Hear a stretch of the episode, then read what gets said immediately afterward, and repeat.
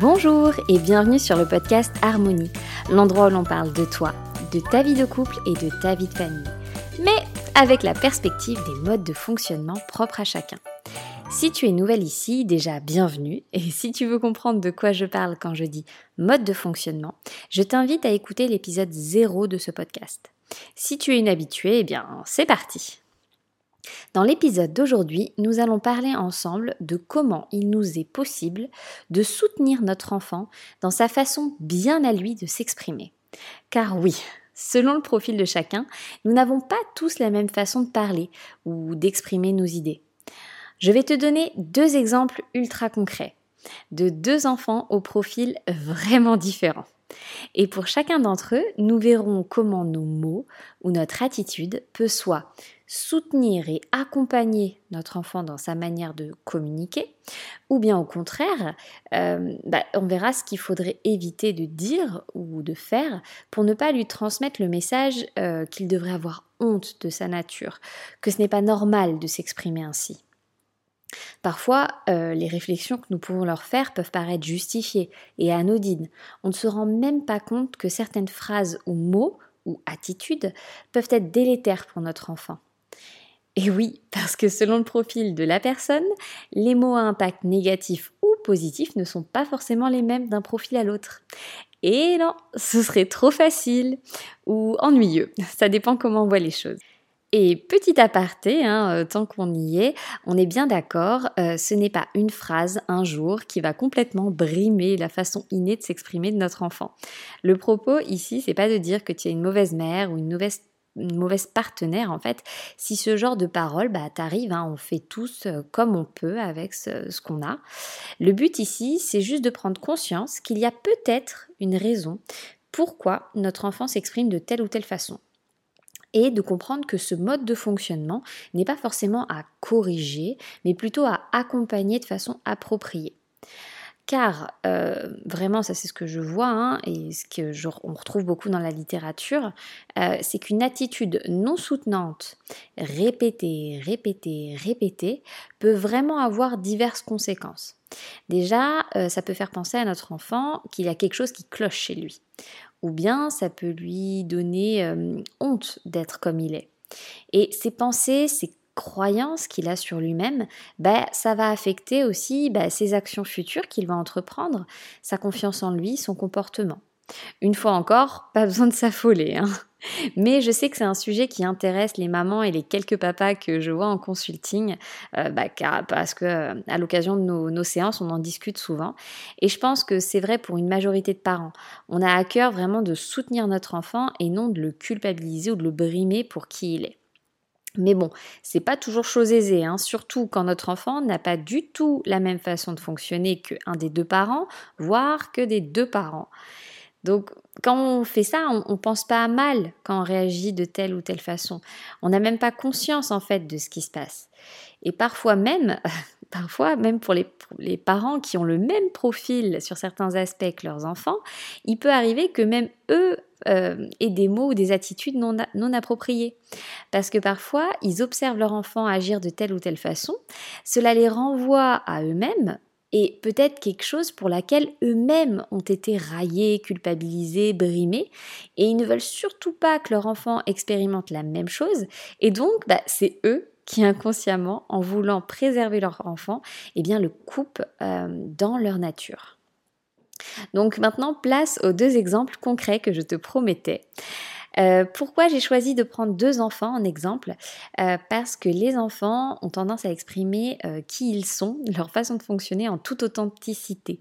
Alors que chez les adultes, c'est plus vraiment le cas parfois.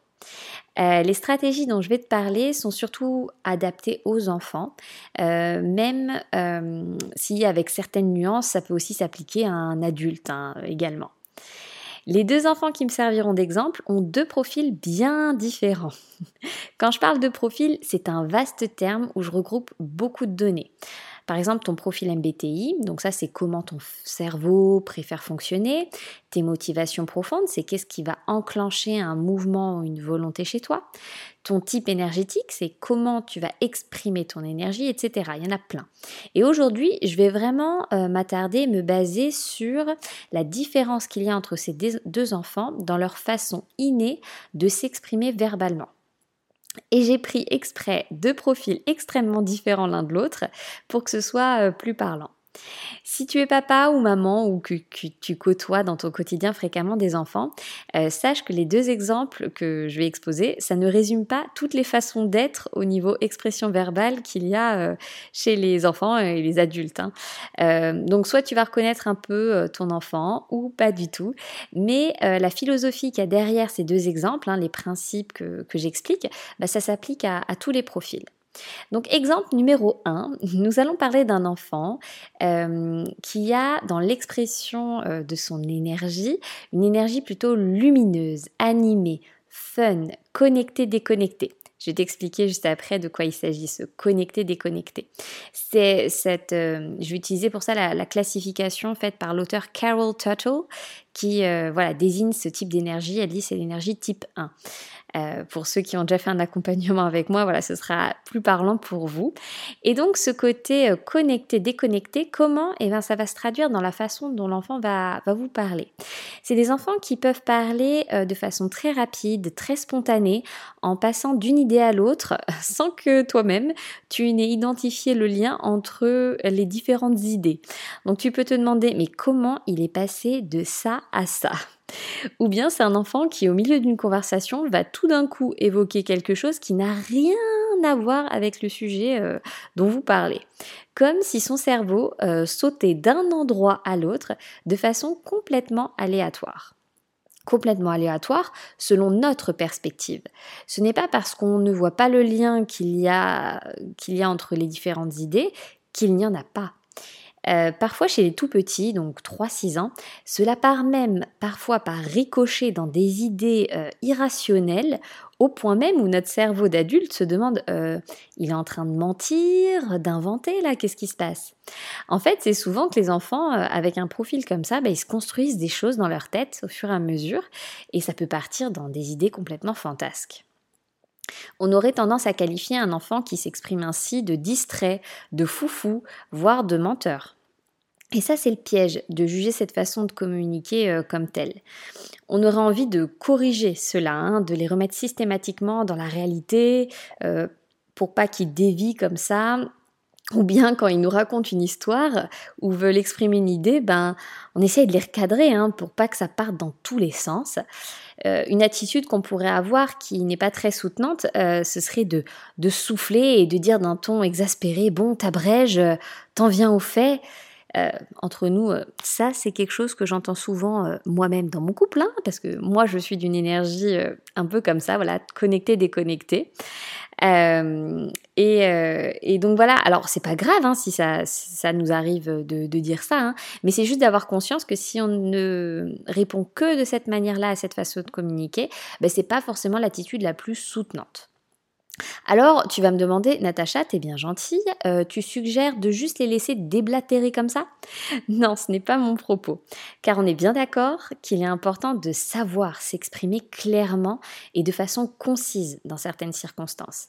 C'est une aptitude qui est importante à acquérir. Mais ce n'est pas parce qu'on juge euh, positivement le fait de s'exprimer de façon droit au but qu'il est nécessaire de faire taire euh, cette nature-là qui passe d'une idée à l'autre.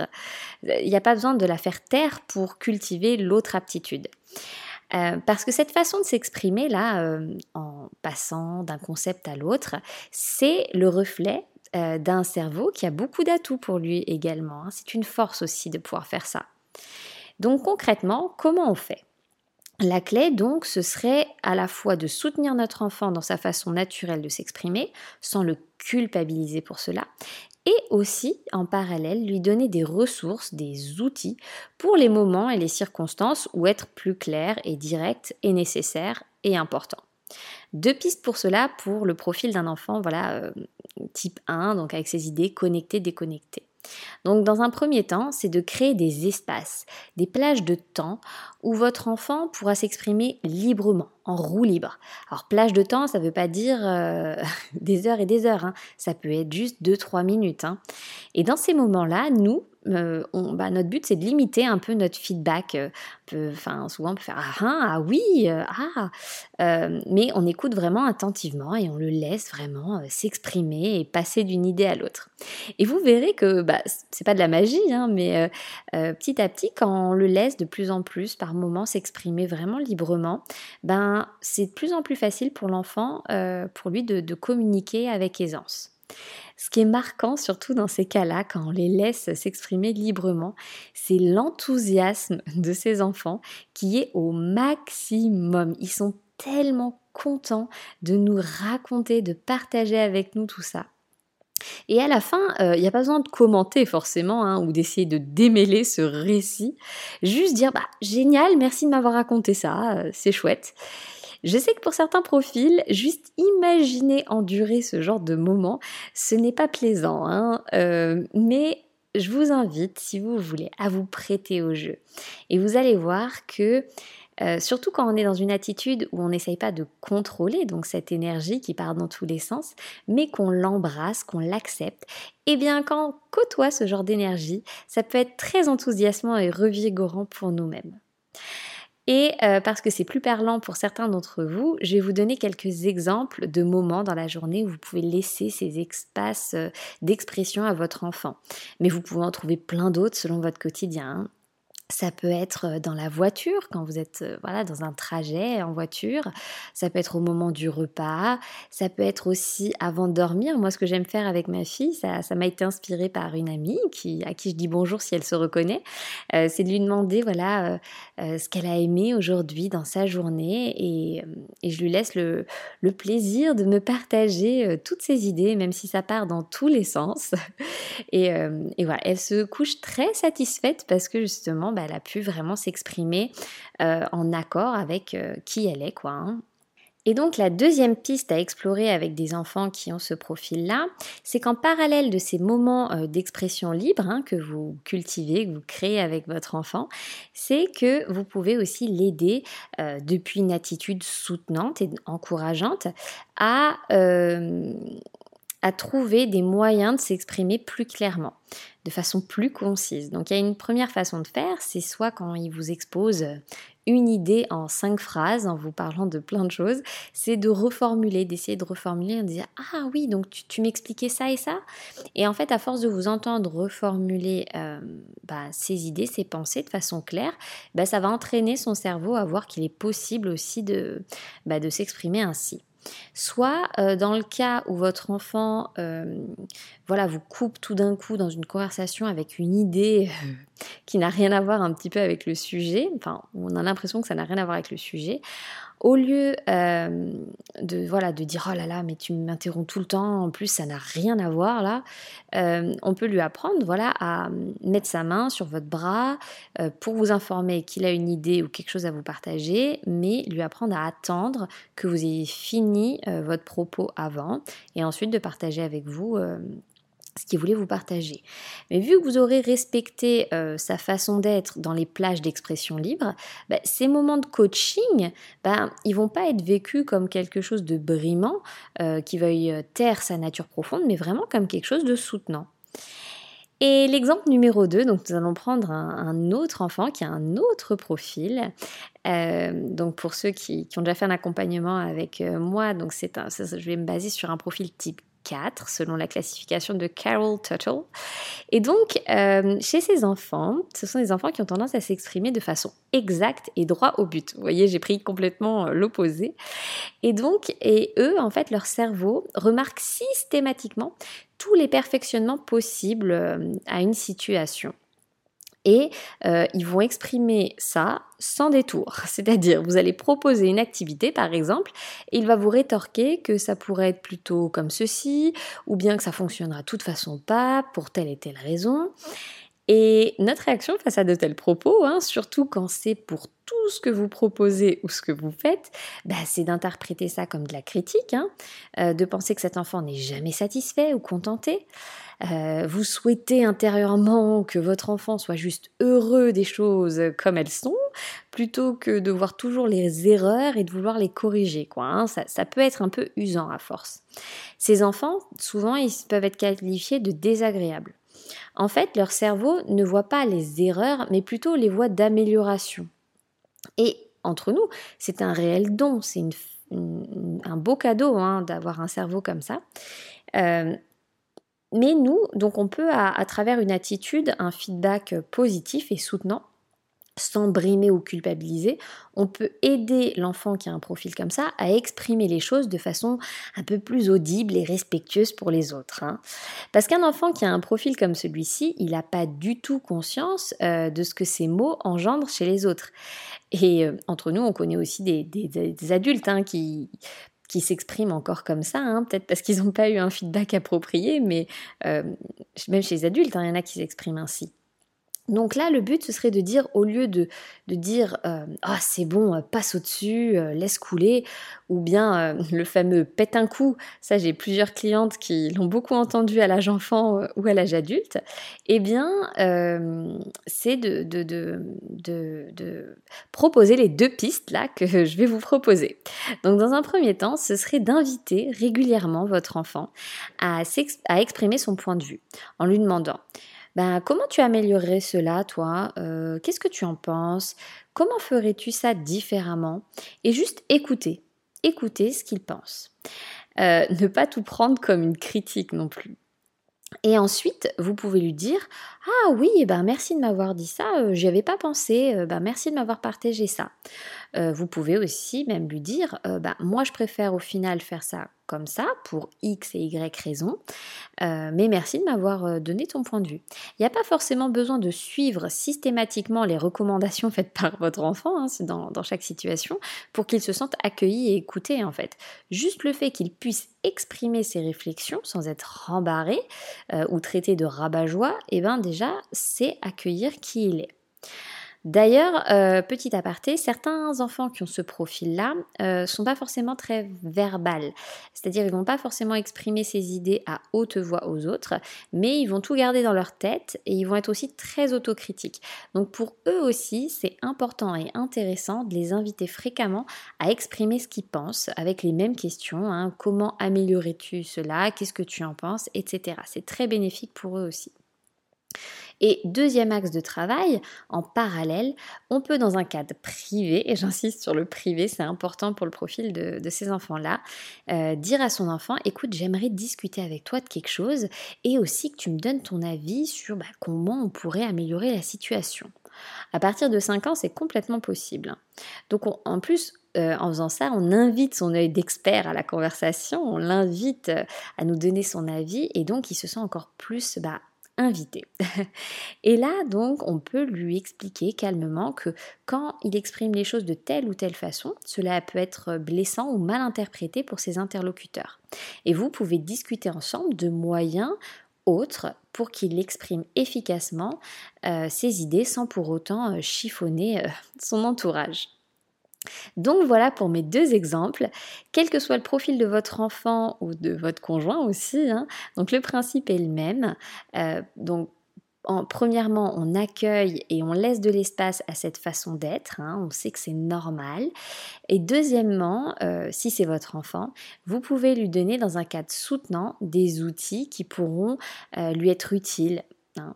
Euh, si c'est votre conjoint, c'est pas exactement la même façon de fonctionner, hein, mais par contre, si euh, sa façon de s'exprimer vous provoque un inconfort, hein, euh, vous pouvez lui expliquer que, voilà ce que ça provoque en vous et vous pouvez discuter ensemble peut-être de moyens euh, que vous pouvez euh, imaginer ensemble pour que la communication que vous avez l'un avec l'autre respecte chacun. Euh, ça c'est un travail que je fais beaucoup en accompagnement de, couple hein, qui peut se faire en, individuel ou à deux mais sur le sujet couple c'est vrai qu'il y a beaucoup de choses au niveau de la communication à développer voilà pour trouver une stratégie qui s'adapte aux deux quoi. Hein. Et sinon, euh, bah, tout ce qui, pour ceux qui me demandent souvent, tout ce qui touche à comprendre le mode de fonctionnement idée de notre enfant, ça, ça se fait plutôt sous format de groupe avec différents ateliers. Et dans ces, dans ces ateliers, on voit les différents profils. Hein. Là, je vous en ai exposé que deux avec un aspect. Hein. On, voit comment euh, déterminer quel profil correspond à notre enfant et on voit euh, plein d'aspects de ce profil ensemble. Là, c'était juste la façon de s'exprimer, mais on explore aussi ce que ça implique sur ses préférences pour dormir, manger, jouer, apprendre, etc. Euh, si ça vous intéresse, n'hésitez pas à me suivre sur Instagram, sur mon compte Alléger son cerveau, pour voir s'il y a des dates de session ouvertes, si ça peut vous intéresser. Tu peux aussi m'écrire en MT pour bah, si tu as une question, une remarques sur le sujet d'aujourd'hui. Et sinon, prochainement, vous retrouverez toutes les informations sur mon site euh, www.allégersoncerveau.com. Euh, toutes les informations sur les différentes sessions et accompagnements possibles euh, y seront.